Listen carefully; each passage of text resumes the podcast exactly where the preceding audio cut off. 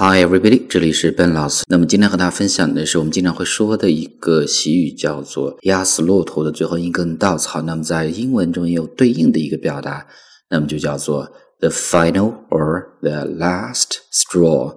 straw，s-t-r-a-w，它本来就是一个名词，吸管的意思，比如说饮料的吸管。那么这样的一个表达呢，英文的解释就是 “the last”，最后一件事情，in a series of unpleasant events。在一系列的不愉快的事情的最后一件事情，这些事情是怎么样的呢？后面是一个定语从句，that finally makes you feel that you cannot continue to accept a bad situation。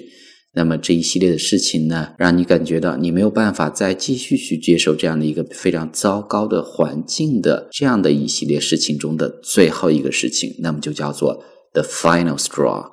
那么中文呢，就是压死骆驼的最后一根稻草，或者呢，让你最终无法忍受的事情。那么我们看这儿的例子：Losing my job was bad enough，丢我的工作呢已经够糟糕了，但是呢，我竟然被房东驱逐出来了。那么这样的事情呢，真的是压死骆驼的最后一根稻草，让我彻底崩溃的事情。